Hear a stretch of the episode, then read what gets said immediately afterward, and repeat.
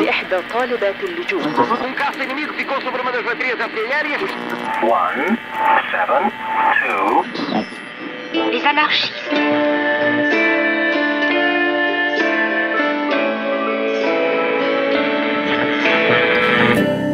Era. Não me Daqui estamos a do- da ouvir. cena. Diz lá Ana, Sof- Ana Santos Pinto.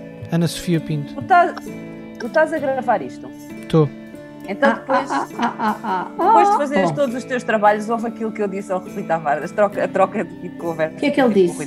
Diz lá, mas eu também quero Em saber. que ele, em que ele diz, Isso vai para o destaque, evidentemente. Ah, ele está tão concentrado a tentar resolver o teu problema que nem sequer ouviu o que eu acabei de dizer ao Rui Tavares. Marco António, tu já não me acompanhas. Ah, Eu até duas vezes por semana ainda tinha prazer. Três vezes por semana é muito puxado. Gosto, não é dizer que depois com a idade é tramada, Ah. Rui Tavares.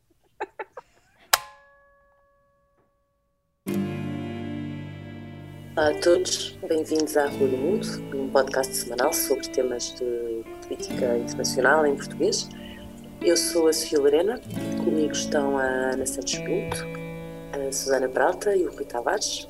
Olá, vizinhas, vizinhos. Olá, vizinhança! Olá, vizinha. Olá, vizinhos! Vamos, vamos espreitar pelas janelas uns dos outros. Ana, o que é que, o que, é que, que, é que para que é que tens vista esta semana? O que é que nos queres falar do que vês da tua janela? É um bocadinho inevitável eu olhar para o novo governo eh, de Israel, ou pelo menos para a coligação que eh, será votada no próximo dia 14 no Knesset, no Parlamento eh, israelita. Uma coligação formada por oito partidos, dois de esquerda, dois de centro, três de direita e um partido conservador árabe, que tem como objetivo principal derrubar eh, Benjamin Netanyahu ao fim de 12 anos de poder eh, e que ele deixe de ser eh, primeiro-ministro. E hum, esta, esta é uma coligação pela configuração e pelo momento ah, bastante sui generis, digamos assim. Ah, ela será liderada nos dois primeiros anos por eh, Naftali Bennett, de um partido nacionalista judeu religioso, o Yamina. Uh, e na segunda metade do mandato será uh, liderada por uh, Yair Lapid e foi este Yair Lapid que liderou o segundo partido mais votado. Portanto, é tudo muito estranho nesta coligação em que só a conjuntura o consegue, consegue explicar. Um, eu não sei se já foi publicado o acordo, eu creio que ainda não, porque ele tem que ser primeiro apresentado no Parlamento, o acordo de governo. Uh, mas há, por exemplo, uma preocupação em colocar bastante mais mulheres em postos ministeriais uh, e, e, veremos essa, essa coligação.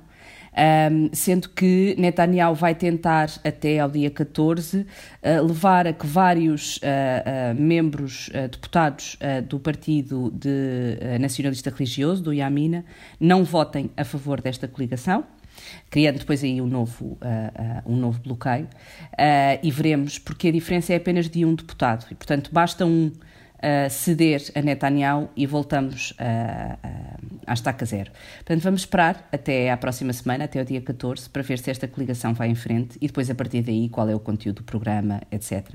Mas é isso que eu vejo da minha janela. Susana?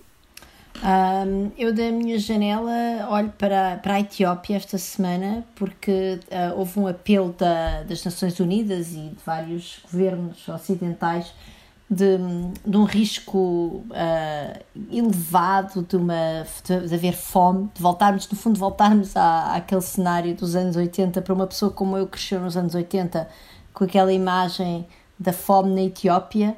Uh, nós estamos neste momento à beira de voltar a ter uma situação dessas. Por isso, na região de Tigray, onde há um conflito, como é sabido, da, do governo contra, contra as milícias locais desde novembro, já há vários meses, um, as Nações Unidas estimam que há 90% da população que está neste momento em risco de fome. E o problema é que a continuação do conflito nem sequer está a permitir, portanto, não, não só obviamente teve, teve consequências nas colheitas agrícolas, o que levou a esta situação, como não está agora neste momento a, a permitir a chegada ao terreno da ajuda humanitária, que é, que é absolutamente crítica, porque as pessoas vão começar a morrer a morrer de fome. E, ou enfim, a sofrer de, de, de, fome de maneira grave, que obviamente pode sempre levar à morte em última análise.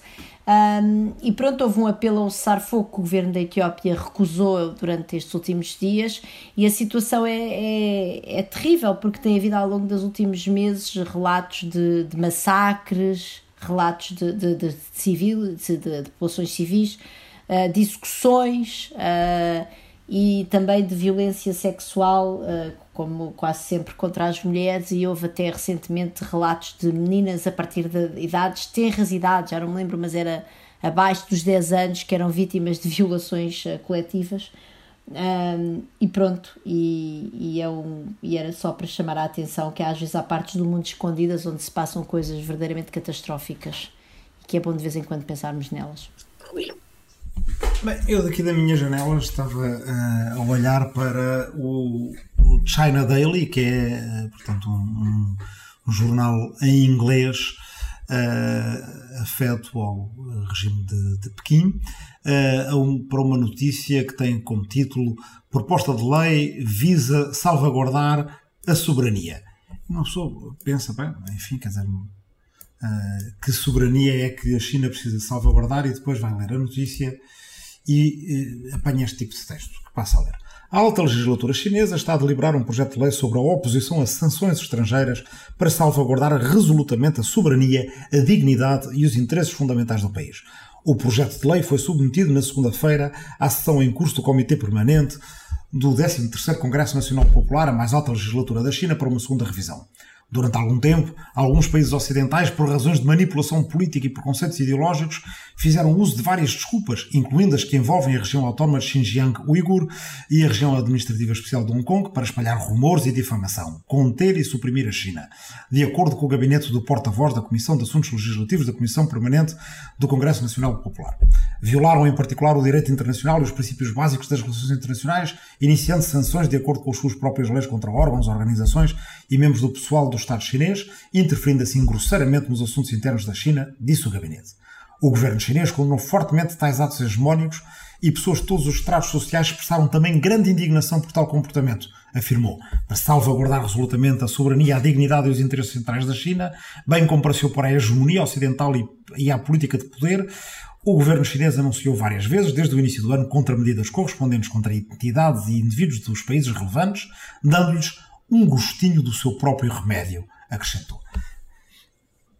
Quer dizer, eu, isto é uma, a linguagem mais ou menos comum deste tipo de editoriais. Uh, mas uma pessoa lê isto às vezes e pensa que está a ler uh, um editorial uh, ou de um, sei lá, quer dizer, de um jornal de São Tomé e Príncipe, sem desprimor para São Tomé e Príncipe, de um país que precisa se sentir muito ofendido na sua soberania. Estamos a falar de uma superpotência mundial o país mais populoso do mundo, a segunda maior economia do mundo, daqui a umas décadas, se calhar, a maior economia do mundo, e esta insegurança que, eh, eh, enfim, se evidencia através de textos deste, mas que não são muito diferentes, para ser justo, a insegurança que se sente noutros editoriais noutros textos, noutros discursos de pessoal, eh, de, de, de, políticos de todo o mundo, nomeadamente de países grandes, deixa uma pessoa a pensar, mas esta, este pessoal embebeda-se em soberania, uh, vive com medo que. o que é de onde vem esta insegurança? Pronto, acho que, acho que não, não, não, vale a pena uh, gastar mais tempo a tentar só partilhar o meu, a minha uh, perplexidade com o tipo de linguagem tão insegura por parte de uma superpotência global. Oh, Rui Tavares, mas. Rui, eu tenho, ti... desculpa, não sei o que é que a Ana vai dizer, mas eu vou falar da tua voz de rádio, que eu tive imensa dificuldade em, em, em, entrar no tema porque estava fascinada com o teu não, tom. Eu, o porta-voz vai-te contratar para leres, para passar a ser tu a ler o texto, porque dito por ti tem todo um outro elan. Eu. absolutamente assumo a tua capacidade. Que espetáculo. E eu tomarei contramedidas correspondentes contra entidades e indivíduos de países relevantes. Ah, era o meu sonho. Ser, ser, tu ser, vais ser uh, o voz-off do porta-voz da, da, China. Da, República da Coreia ah, do Que Norte. maravilha.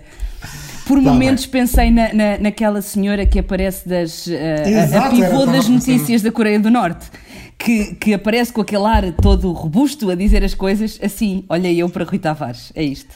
Estás a ver? Tenho, tenho, tenho, tenho futuro. Não é? Bem, eu vou tentar agora concentrar-me naquilo que vos ia dizer, não vai ser fácil, mas então, hum, aqui há umas semanas eu falei da Dinamarca a propósito de, hum, de refugiados uh, por causa de uma decisão. Uh, portanto, a Dinamarca está a tentar, um, enfim, como não pode deportar, está a tentar convencer uh, algumas dezenas para já, mas serão centenas com certeza no fim, porque os processos estão a ser alto recurso, algumas dezenas, centenas de sírios a. a a voltarem para a Síria, uh, recusando-se a renovar uh, as suas autorizações de residência, porque já considera Damasco uh, e as áreas em redor seguras para, para o seu regresso. Um, falei disto há duas, três semanas e agora não queria deixar de chamar a atenção para uma, uma decisão da Dinamarca, também na mesma sobre, sobre, sobre, sobre requerentes de asilo, no caso, sobre futuros, futuros refugiados. Um, portanto, a Dinamarca aprovou o Parlamento da Dinamarca aprovou um projeto do, do, do, governo que já estava já está bastante adiantado até em, em, negociações para a sua concretização, que basicamente faz com que os requerentes de asilo na Dinamarca, portanto que se apresentem na Dinamarca, passem a poder ser enviados para países fora da Europa um, onde, os seus, onde vão aguardar pelo, pelos seus processos e se receberem proteção internacional, será a proteção desses países e não da Dinamarca.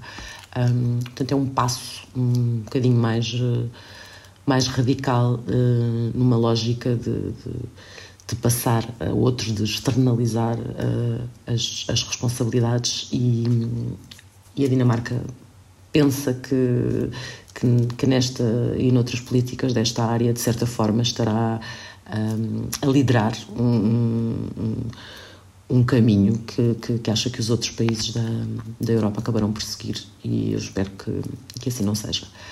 Vamos fazer um pequeno intervalo, dar uma voltinha pelo mundo, como é costume, e voltamos já à Rua do Mundo para, para falarmos do IRC mínimo global. Até já. NBC.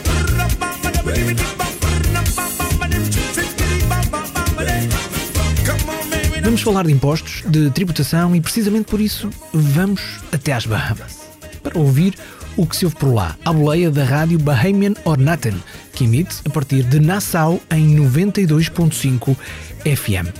Uma rádio que, sinais dos tempos, agora passa muitas vezes este anúncio.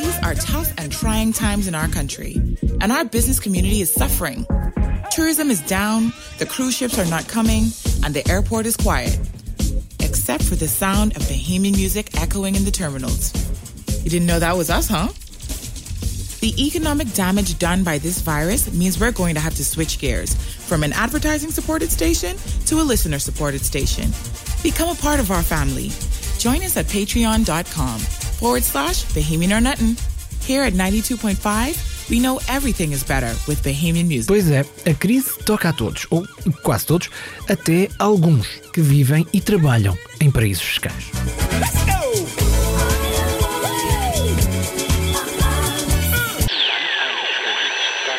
Olá, bem-vindos de volta à Rua do Mundo. Vamos falar uh, de.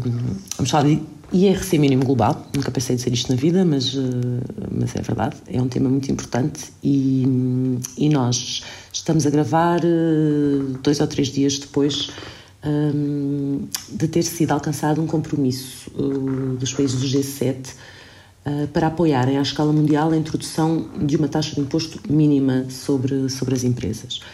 Um, Susana, como pessoa uh, que não percebe especialmente destes assuntos, mas que se interessa em geral. Não, não estou a falar de ti, estou a falar de mim, como é óbvio, mas que se interessa em geral uh, pelas coisas que acontecem no mundo. A minha primeira pergunta é: bem, tem que, ser, tem que ter várias partes, mas a, a primeira vez que eu ouvi falar disto, como, ok, isto é a séria, é para avançar eu só conseguia pensar, isto é a coisa mais óbvia do mundo. Eu passei a vida a dizer porque é que, porque é que isto não se faz, não é? Um, portanto, por um lado, porque é que isto nunca se fez? E por outro lado, isto que aconteceu nos últimos dias significa que uh, aquilo que agora é um compromisso destes países vai mesmo chegar, uh, já tem apoios suficientes para, um, para acreditarmos que vai, que vai ser posto em prática? Uh, bem, eu não tenho assim muita certeza disso, não é? Porque isto por enquanto foi apenas o G7, são as sete maiores economias uh, do mundo, mas, uh, mas exclui que é, não estava lá, por exemplo, a China, não é? Que é uma parte super importante, ou seja, isto agora tem de ir ao G20 e tem de se convencer os países do G20 que isto é uma boa ideia, em primeiro lugar.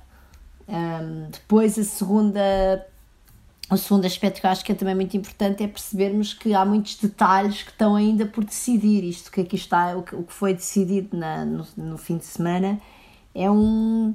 É, é uma espécie de acordo de princípio, é uma espécie de acordo na generalidade. Agora faltam as especialidades e as especialidades são muito importantes. Aliás, entretanto, já houve aquela história de que, como só, era só iam cobrar, que este novo esquema só iria aplicar-se em empresas que tenham uh, margens de lucro superiores a 10%, que, por exemplo, exclui a Amazon, porque a Amazon não tem esse tipo de taxas de lucro e então já estou, já estou a dizer que afinal não vai ser com essas taxas de lucro e depois também há a questão dos 15%, não é?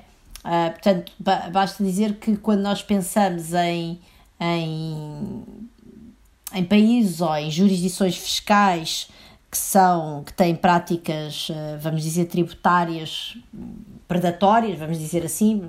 Há os paraísos fiscais, que têm uma série de indicadores uh, que têm que ver, não, não tanto ou não só com a taxa de, de, de, imposto que eles aplicam, mas, por exemplo, com indicadores como qual é que é, uh, quando tu medes a quantidade de lucros uh, que são pagos nesse país, que são que são tributados nesse país, ou quando medes a quantidade de ativos financeiros que estão localizados nesse país, e por exemplo, medes isso em percentagem do PIB e verificas que são várias, várias dezenas de vezes o PIB do país. Isso é um indicador que indicia um paraíso fiscal. Isso são os paraísos fiscais. Depois há vários países que, têm, que não têm impostos. Uh, que têm uma taxa de IRC de zero, como por exemplo as Bahamas. Uh, pronto, por um lado. Uh, mas depois há as chamadas, os chamados países de impostos muito baixos, os chamados países de IRC muito baixos. E os países de IRC muito baixos são quase sempre considerados aqueles que têm uma taxa de IRC abaixo de 12,5%, o que deixa a Irlanda ali mesmo no limite, não é? Está, está mesmo no, está no limite superior da coisa. Uh, ora, esta taxa de 15% no fundo é bastante baixa, não é? Escapa por pouco a essa taxa limite de 12,5%. Um, e, e depois houve, houve, um, houve ali uma, uma negociação difícil porque foi quando alguns países europeus, designadamente a França, conseguiram que aparecesse no comunicado final do G7 uma taxa de pelo menos 15%, deixando ainda algum espaço para que eventualmente se consiga concordar numa taxa mais elevada. Portanto, quer dizer, isto ainda é um bocado a precisão vai no adro e agora vamos ver o que é que nos vão dizer os próximos meses, as negociações, os detalhes da coisa. Mas o que é certo é que é, uma, é, um, é um passo, para isso a mim parece um passo, pelo menos simbolicamente, importantíssimo. Tu tens não só a administração Biden, a, a, a Janet Yellen a ter uma posição muito clara relativamente à enorme injustiça de tu teres as maiores empresas do mundo a não pagarem praticamente impostos, um, ou a não pagarem impostos, enfim, na justa medida daquilo que ganham, e depois teres o G7 a dar este passo a dizer que nós agora pelo menos vamos ter uma certa coordenação a nível internacional, porque isso é que é, é sempre. Uh, é uma falha, no fundo, na construção da lógica, vamos dizer, multilateral do sistema económico. Tu tens, por exemplo, uma OMC, que é uma organização multilateral que apoia os países a, enfim, a concordarem e a coordenarem-se nas regras que regulam os fluxos de comércio, que é uma coisa tão importante. Mas depois não teres uma OM qualquer para as questões tributárias é, é, é uma falha realmente do nosso sistema multilateral, porque nós sabemos que a própria livre circulação de, bem, desde logo de mercadorias, já agora, não é por acaso que a OMC tem, na, aliás, a OMC tem, uma, tem um mandato fiscal, não é? Que é um mandato sobre, a, sobre, a, sobre as tarifas alfandegárias. Mas os impostos diretos, ou seja, os impostos que recaem sobre os fatores de produção, que são o de produção, são o capital e o trabalho, um, são impostos que, quando aumenta a mobilidade desses fatores, aumenta a mobilidade do trabalho e do capital, se tornam mais difíceis de cobrar porque é muito é mais fácil, vamos dizer, com a, com a maior facilidade da mobilidade, as pessoas ou as empresas irem procurar localizações onde vão pagar menos impostos. Um, e, portanto, e, portanto, de uma certa maneira, é, é quase um, era, é quase uma consequência lógica tu teres cada vez uma maior integração das economias, teres também uma maior integração das questões fiscais, seja ela qual for, algum modo de coordenação, algum modo delas estarem a pensar sobre isto, das questões, eu peço desculpa, tributárias, para ser mais, mais concreta e mais correta na, na, na terminologia, uh, que é para evitar este tipo de, de, de práticas fiscais predatórias que só beneficiam, no fundo, um, as empresas e os contribuintes mais sofisticados são aqueles que têm a oportunidade de beneficiar desse tipo de estratégias. O que acontece é que tu tens várias maneiras de, de beneficiar deste tipo de estratégias. Uma das maneiras é, é, é localizar-te, por exemplo, num país com impostos mais baixos, mas quer dizer, nós já não temos isso, ou temos isso cada vez menos hoje em dia. O que nós temos é simplesmente uh, aquilo que nós transferir os lucros de um lado para o outro. Como é que as empresas transferem os lucros de um lado para o outro? Com vendas internas, com aquilo que nós chamamos os preços de transferências, com o pagamento de royalties. Ou seja, se tu tiveres os direitos de propriedade intelectual de uma coisa qualquer que vendes localizado nas Bahamas e se cada vez que vendes esse produto a tua a tua subsidiária, vamos dizer, localizada na Alemanha, tiver que pagar uh, direitos de propriedade intelectual à tua subsidiária localizada nas Bahamas, estás a meter lucro nas Bahamas e podes, e é muito difícil do ponto de vista da regulação, tu ires dizer qual é que é o, qual é, que é o royalty justo para ser pago por aquela por, qualquer, qualquer bem ou qualquer produto que essa empresa esteja a vender. E, portanto, as empresas usam esse tipo de margens, esses preços internos de transferência aos royalties, para conseguirem transferir os lucros de maneira completamente artificial para, para países, para jurisdições nas quais tem, não tem negócio nenhum. E aquilo que este acordo tem, o acordo na verdade tem, ou o comunicado do G7, eu não sei se nós podemos chamar isto um acordo, mas enfim, Uh, tem duas partes. Tem, por um lado, a parte do imposto mínimo, do IRC mínimo, e depois uma parte quer dizer nós já não vamos deixar as empresas fazer isto assim à grande, não é? Portanto, as empresas já não vão poder estar a pagar uh, ou estar a localizar uma, uma percentagem enorme dos seus lucros num paraíso fiscal. Uh, se não tiverem a vender lá, porque todos esses paraísos fiscais já agora caracterizam-se por serem países muito pequenos, com mercados internos praticamente inexistentes, não têm lá muitas pessoas a viver, são ilhas, um, muitos deles. E portanto a ideia é: uh, não faz nenhum sentido tu tenhas 50% ou 60% ou 70% dos teus lucros declarados numa dessas ilhas com taxas de imposto muito, muito baixas quando objetivamente não é lá que estás a fazer o teu negócio e portanto é já não permitir às empresas que vão pagar os seus impostos com base no lucro que elas declaram, mas com base naquilo que vendem. Se estás a vender uh, no Brasil, é no Brasil que tens de pagar os teus impostos, independentemente de depois a tua empresa internamente estar a transferir o lucro que faz no Brasil, por exemplo, para, para um paraíso fiscal qualquer, através destas estratégias de preços, de preços internos, pronto, vamos lhe chamar assim. Portanto, a ideia é boa, já me vou calar. Uh, as ideias, os dois princípios são bons, fazem todo o sentido. Agora vamos lá ver o que é que, o que, o que, é que, o que, é que vai sair do período longo de negociações e de ajustes nos detalhes uh, que aí vem, não é? Rui, estavas aí cheio de vontade para falar? não, não, não, não, não. o que eu acho, eh, portanto, a Susana já, já descreveu bem a complexidade do assunto em causa. Uh, por detrás dele, eu acho que no fundo há também uma, uma questão mais simples e crucial para hoje, que é até que ponto poderemos ter uma globalização justa ou não. Uh, e, e, sobre isso, em geral, há duas opiniões. Uma para o sistema, digamos assim, é os defensores do, do status quo, que acham que uh, não, isto é muito difícil de mudar. Quer dizer, ainda há pouco tempo tive uma, um, um debate com uh, com o Adolfo Mesquita Nunes, do CDS, que basicamente tinha esta posição. A globalização é, é no geral boa, tem uma data de defeitos, mas uh, quando se trata de discutir como minorar os defeitos da globalização, vai ser bem, é muito difícil, porque os Estados não querem ter soberania, porque as empresas, no fundo, vão sempre arranjar uma maneira de fugir aos impostos, etc. Uh, ora, eu acho que quem perceba que a globalização é, eh, desde logo, um, uma, uma tendência de fundo, uma linha de força da própria história da humanidade. E pode às vezes ter interrupções, ter recursos parciais, mas não se desfaz não se desglobaliza, porque não se desinventa a tecnologia, porque uh, o mundo não volta a ficar maior, não se desinventam uh, métodos de transporte e por aí afora, tem que retirar forçosamente a conclusão de que se vai haver globalização, e ela vai haver, não é opcional, tem que haver formas de a tornar justa. E algumas dessas formas são as que já existem a nível nacional ou regional.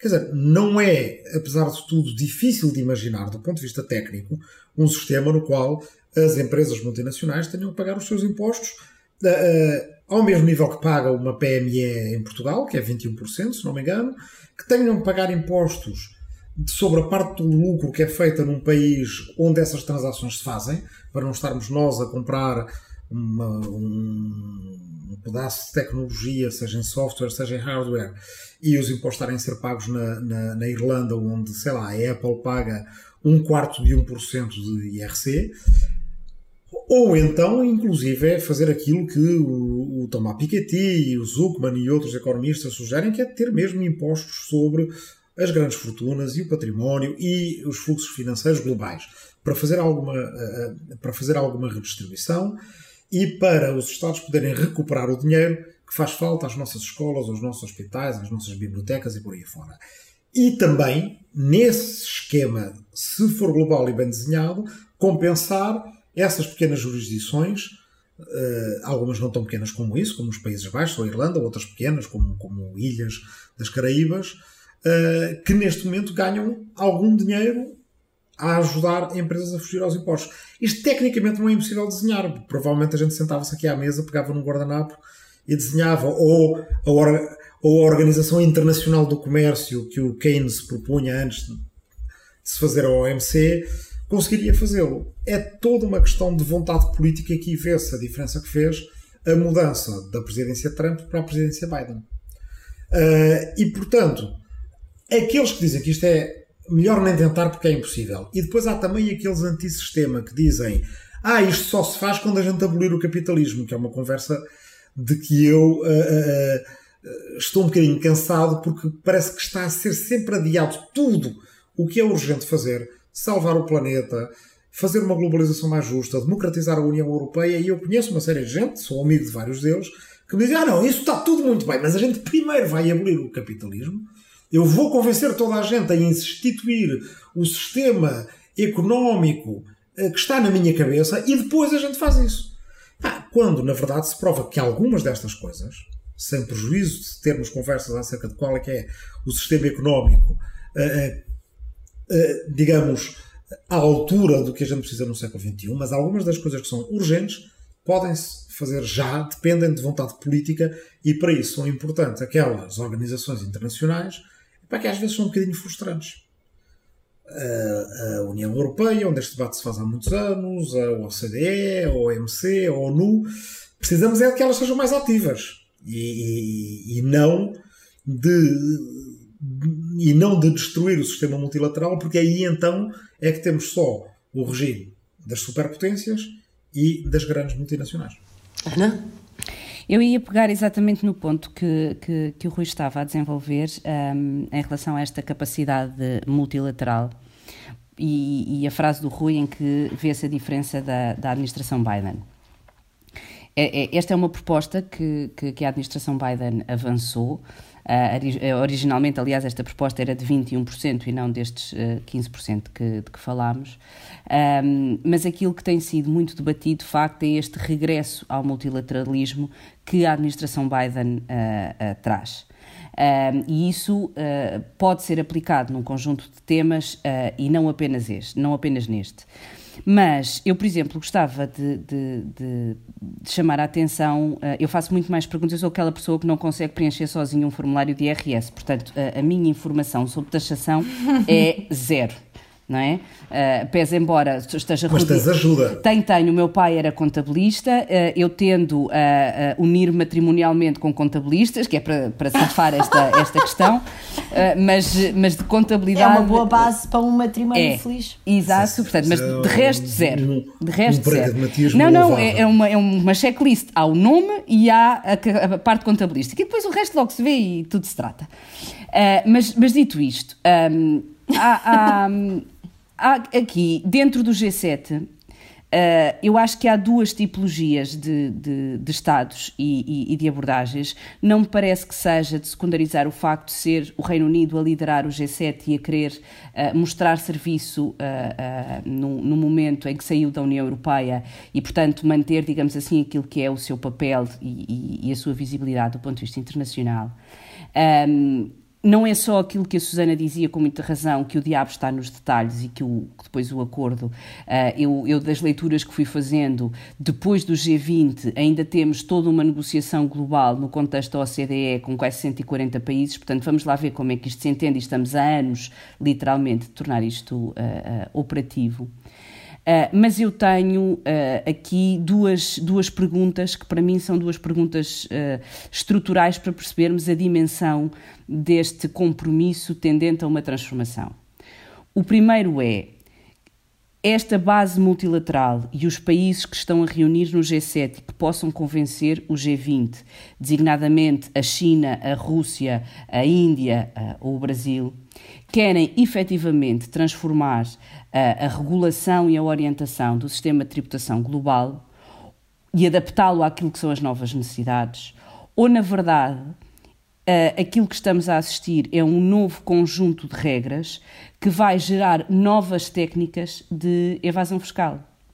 Porque todos conhecemos as grandes empresas, e até empresas não tão grandes quanto isso, que têm uh, uh, escritórios de advogados e juristas especializados em aproveitar lacunas e omissões na legislação para julgar contra as regras da tributação e transferir esses fluxos.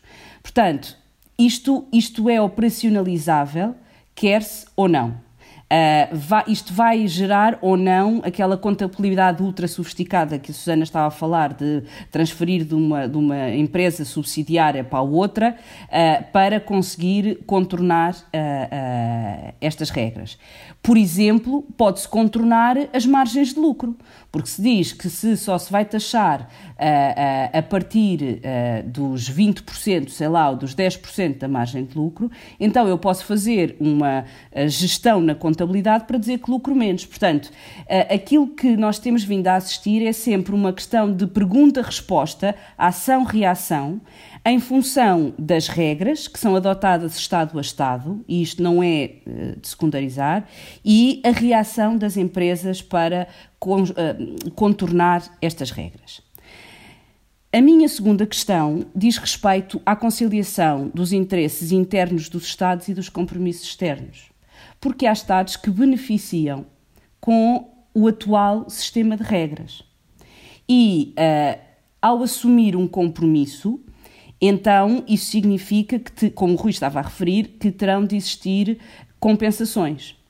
E vamos falar, por exemplo, da taxação dos serviços digitais, que alguns Estados europeus já estão a avançar e ao qual os Estados Unidos, por exemplo, se opõem de uma forma muito significativa. Não. E, inclusivamente, queriam que, tive, que fosse já suspenso ainda antes de estas negociações avançarem mais. Sabendo nós que as negociações, ou seja, esta, ainda... esta ainda falta meses e meses, para não dizer anos, e portanto aquilo que se quer com esta proposta é parar a taxação dos serviços digitais, dar margem para a negociação que acontecerá quando o compromisso assim o entender. E, portanto, eu, eu, eu, vindo das relações internacionais e não da componente uh, uh, da economia ou das finanças, eu tendo a olhar isto como uma lógica de equilíbrio de poder e de dizer, bom, este é o cenário ideal para aqueles que têm uh, uma capacidade de influência maior, portanto, vamos jogar com esse cenário. Do lado oposto, e se olharmos, eu, eu pergunto como é que vai reagir o G20 e como é que vai reagir a China e a Índia a este compromisso. Aliás, um compromisso que não vincula ninguém a não ser os membros do G7 que o subscreveram. Uh, concluindo, eu tenho exatamente o mesmo raciocínio que a Sofia apresentou no início. Isto para mim parece-me demasiado óbvio para não ser implementado.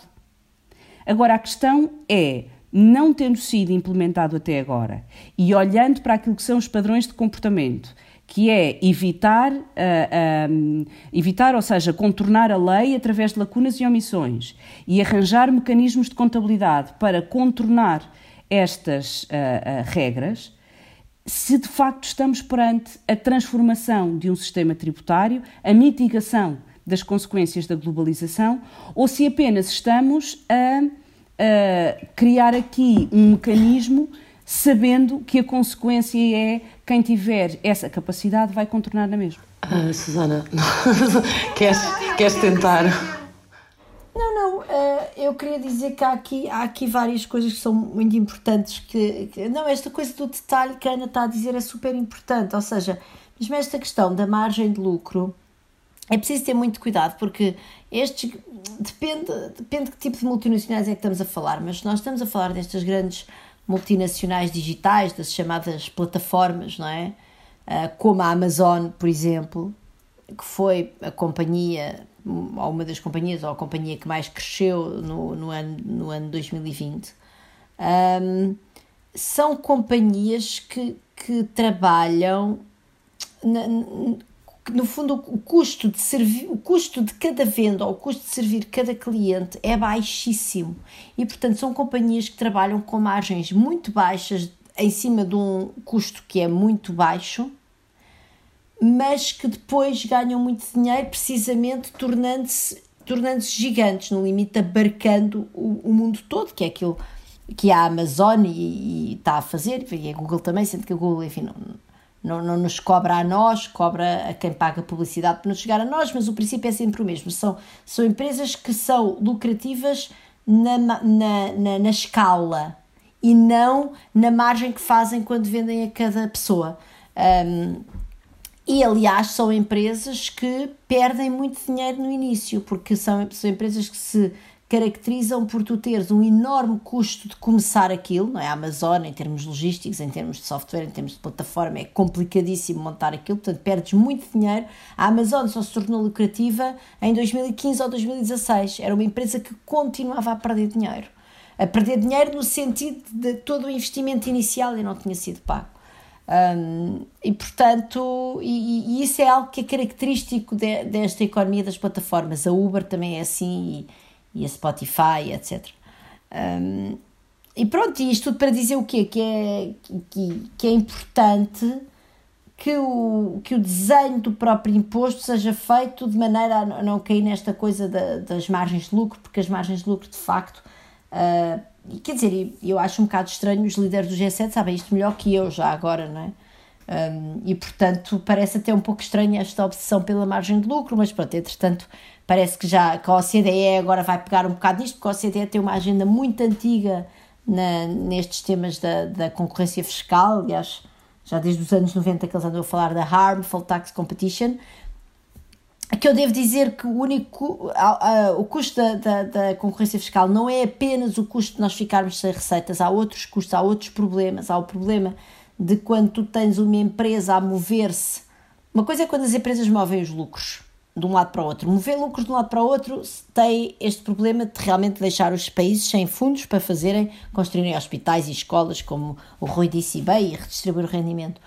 Quando a própria empresa se deslocaliza, isso também tem, pode ter um custo económico, porque tu queres é que as empresas se localizem aonde elas vão gerar mais valor, aonde elas têm mais, mais consumidores para servir e consumidoras e aonde, aonde elas têm acesso a determinadas enfim, tecnologias ou determinados mercados de trabalho onde elas podem ser mais produtivas para o mundo. E quando, quando as empresas começam a deslocalizar-se com base em diferenças tributárias, uh, estão a fazer um jogo que não, que não é um jogo que no fundo torna o mundo mais produtivo ou mais inovador. Pronto, portanto, é, é, esse é outro problema já agora da, da, concorrência fiscal. Isto tudo para dizer o quê? Que agora quando a OCDE, vamos ver como é que a OCDE pega nisto, supostamente agora a OCDE vai, vai uh, liderar as negociações, mas realmente é muito importante perceber que estes grandes gigantes tecnológicos uh, recentes, não é, do século XXI, são gigantes tecnológicos que não ganham dinheiro pela margem, ganham dinheiro pela escala. E se tu começas com regras que os excluem pela margem, não vais lá, em primeiro lugar.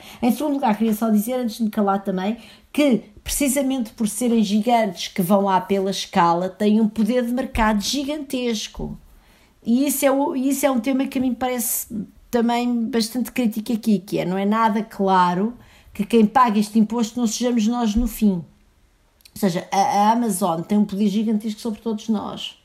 Uh, porque de facto ela quando tu começas a ser um bocado a, a única, obviamente entre aspas, não é? Mas quer dizer, aquela solução óbvia que toda a gente tem na cabeça, toda a gente sabe que tu queres encomendar, não sei o quê, que a Amazon tem, portanto, a Amazon tem um bocadinho os consumidores na mão. E isso quer dizer que a Amazon, quando lhe cobra um imposto, pode com a relativa facilidade passar esse imposto para o nosso bolso, não é? E isso é outro tema que também nós ainda não sabemos quem é que vai pagar. O que nós queremos idealmente é que este imposto está a ser lançado sobre os lucros das multinacionais seja pago pelos uh, detentores destas empresas, não é? Pelas pessoas que detêm as ações, enfim, os, os detentores do capital.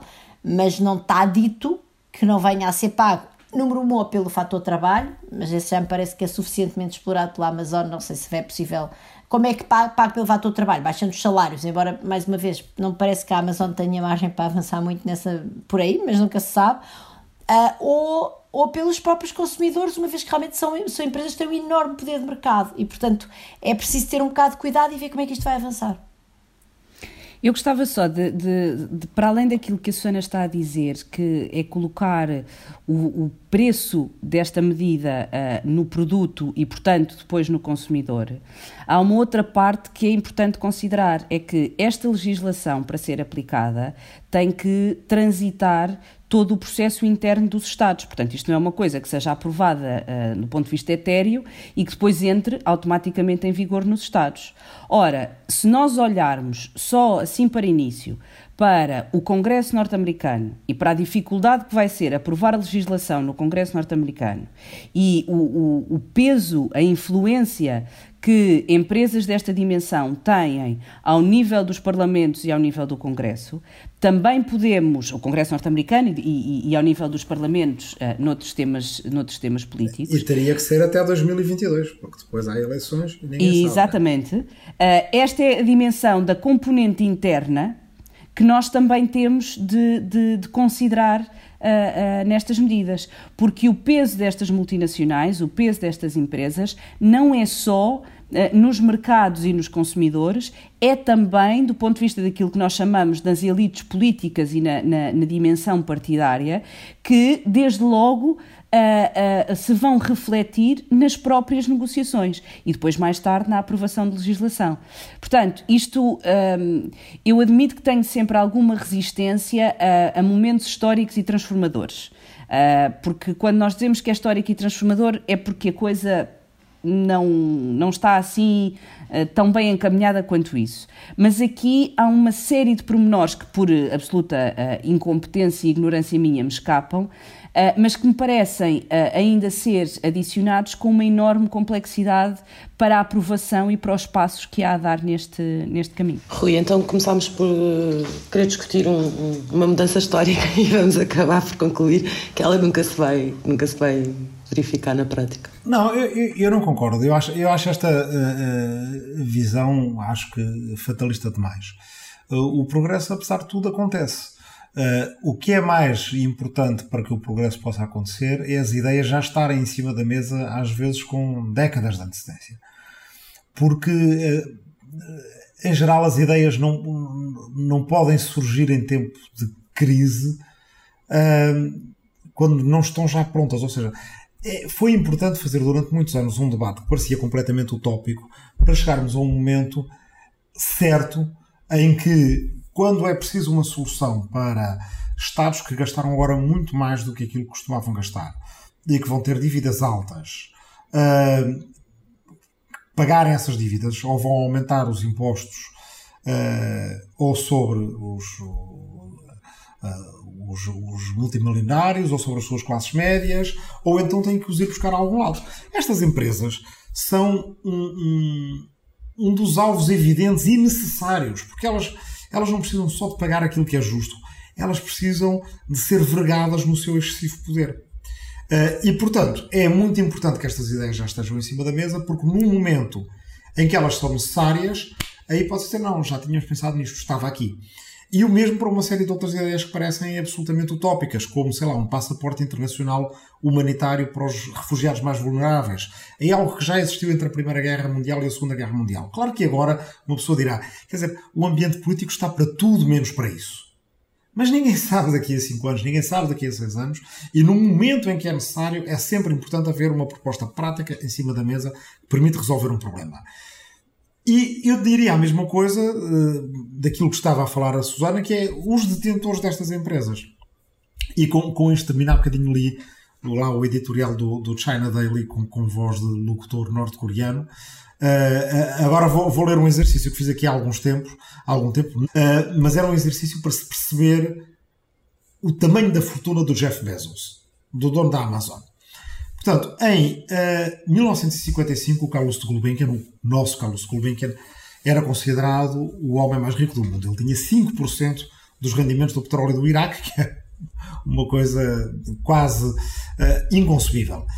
Significava isso que ele tinha, na altura, uh, 6 mil milhões de euros. Que é nada. O Jeff Bezos tem hoje 150 mil milhões de euros com 55 anos, a fortuna dele é 30 vezes maior do que a do homem mais rico de 1955. Ora, se o Carlos Gulbenkian pode deixar um museu, uma coleção de arte extraordinária, centros culturais em Lisboa, mas também em Paris, mas também em Londres, e a família dele ficou, ficou bem, digamos assim, ficou bemzinho. Uh, epá, o Jeff Bezos não precisa deste dinheiro todo. Vocês reparem numa coisa. Se uh, uh, quem nos está a ouvir ganha 50 mil euros por ano que é muito mais do que ganham a maior parte dos portugueses, conseguisse não gastar nada, poupar os 50 mil euros por ano. Portanto, chapa ganha, chapa poupada. Passado 20 anos, tinha 1 milhão de euros. Passado 200 anos, tinha os primeiros 10 milhões. 10 milhões, ok? Uh, para chegar aos mil milhões, tinha que viver 20 mil anos. Essa mesma pessoa, poupando 50 mil euros por ano ok? E mesmo assim ainda estava abaixo do Gulbenkian, portanto era, era, era um sexto do Gulbenkian. Bem, o Jeff Bezos tem 150 mil milhões, o que significa 150 vezes 20 mil anos, vezes 50 mil euros por ano, é fazer as contas. Este dinheiro é impossível de gastar, mas é perfeitamente possível. Mas é perfeitamente não possível. Não é, não. Não é, não. Não é porque ele quer ir para a Lua. Ele quer ir para, para a Lua. Ele, ele para a Lua, não sei se vai isso, era a coisa mais útil que ele podia fazer. Mas, Mas o é que o que ele ele pode quer. perfeitamente fazer é comprar uma data de congressistas e fazer com que os gajos derrotem qualquer legislação para o taxar. E isso é que é perigoso. Poder económico é poder político. E este poder político está desmesurado. E está. Uh, uh, uh, já tem neste momento mais do que potencial para falsear a democracia. Subscrevo. Pois, ah, não, eu, eu, eu, quer dizer, eu estou completamente de acordo com isso, mas agora aqui o, que- o problema é um problema de concorrência. Estamos a completamente, estás a ir, de- estamos a sair do âmbito do, tributário para um âmbito de mercado. Ou seja, estas empresas são, aproximam-se daquilo que nós em economia chamamos monopólios naturais. Ah, São empresas que realmente só funcionam pela escala. Ou seja, aquele negócio, tu não consegues partir aquilo em pequeninas Amazonas em concorrência umas com as outras. Ah, e outras plataformas do género já agora, porque lá está, são negócios que têm um enorme custo para montar aquilo, para fazer aquilo funcionar, mas que depois funcionar para mais milhão, menos milhão de, de, de, de, de- clientes, peço desculpa, de contribuintes, não, não muda de maneira substancial o custo. Até o custo de servir cada consumidor adicional é baixinho.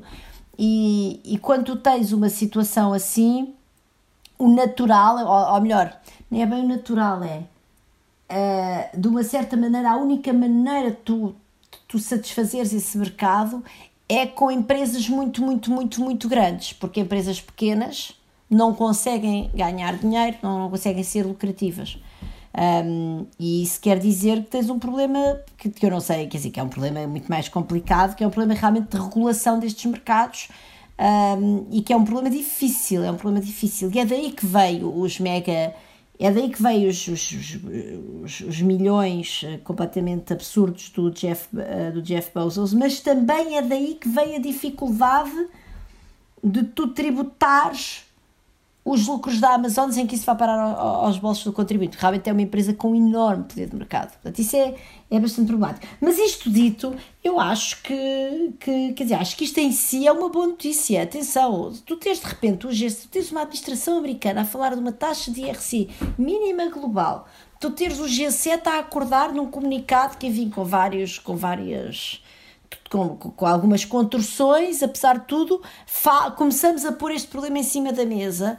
Um, quando nós andamos há anos e anos, eh, que, quem estuda estas coisas, a falar disto e, e a ser quase apelidados de, de, uma espécie de uns maluquinhos, um, ou maluquinhas no meu caso, um bocado utópicas, é, quer dizer, isto é bom. Portanto, eu, eu acho que é bom nós estarmos a debater isto. Eu acho é que isto vai ser o começo do processo não vai ser de, daqui, a, daqui a um ano que vai estar a cobrar impostos a, a, estas empresas de maneira nenhuma. Acho que vai ser um processo difícil, até porque, como eu digo, a própria, a própria estrutura do mercado é uma estrutura do mercado que realmente levanta muitas questões acerca da maneira como tu vais conseguir chegar a, a, a diminuir esses ganhos estratosféricos da, destas empresas.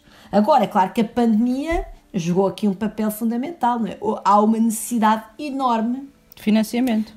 De financiamento, quer dizer, os países endividaram-se para ajudar as economias um, e, e, portanto, desse ponto de vista, é, é, é, uma, é algo que é positivo quer dizer, e há de facto a necessidade está lá. E estes são os grandes momentos em que a história, bem, se o Rui está mais, é mais eh, qualificado que eu para dizer isso, mas é um momento em todo o caso em que parece que a história pode andar para a frente e isto certamente é um passo em frente.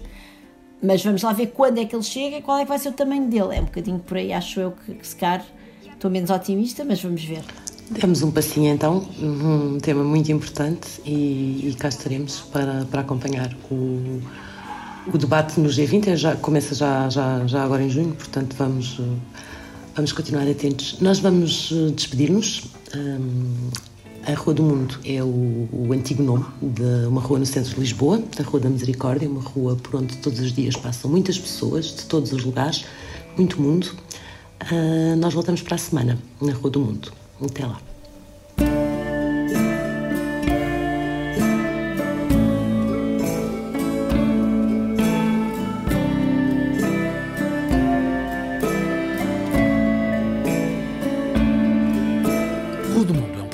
Sofia Lorena, Ana Santos Pinto, Susana Peralta e o Rui Tavares. Como sabe, desde o regresso do programa para uma segunda vida, que esta Rua do Mundo tem estado sempre espalhada por várias ruas diferentes, por várias casas diferentes, com problemas técnicos diferentes, muitas vezes. O que queremos mesmo é um dia podermos estar todos juntos na mesma rua do mundo e sem problemas técnicos, de preferência. Eu sou o Marco António, produtor e editor do programa, com o apoio técnico da empresa produtora 366 Ideias. A imagem oficial do podcast é da autoria de Vera Tavares e esta canção chama-se Waltz, é dos Somersault. Pode contactar a nossa equipa pelo e-mail podcastrodomundo.gmail.com e nas notas escritas que acompanham este episódio fica o link para a rádio que ouvimos no nosso break das rádios do mundo, a Bahamian or Nothing, a rádio das Bahamas. Já sabe, se gosta do que está a ouvir, pode deixar-nos umas palavrinhas e umas estrelas nas avaliações da Apple Podcasts e pode partilhar com os seus amigos os episódios da Rua do Mundo. Mostre-lhes onde é que eles podem ouvir o programa. Por exemplo, no Spotify ou noutra qualquer aplicação de podcasts.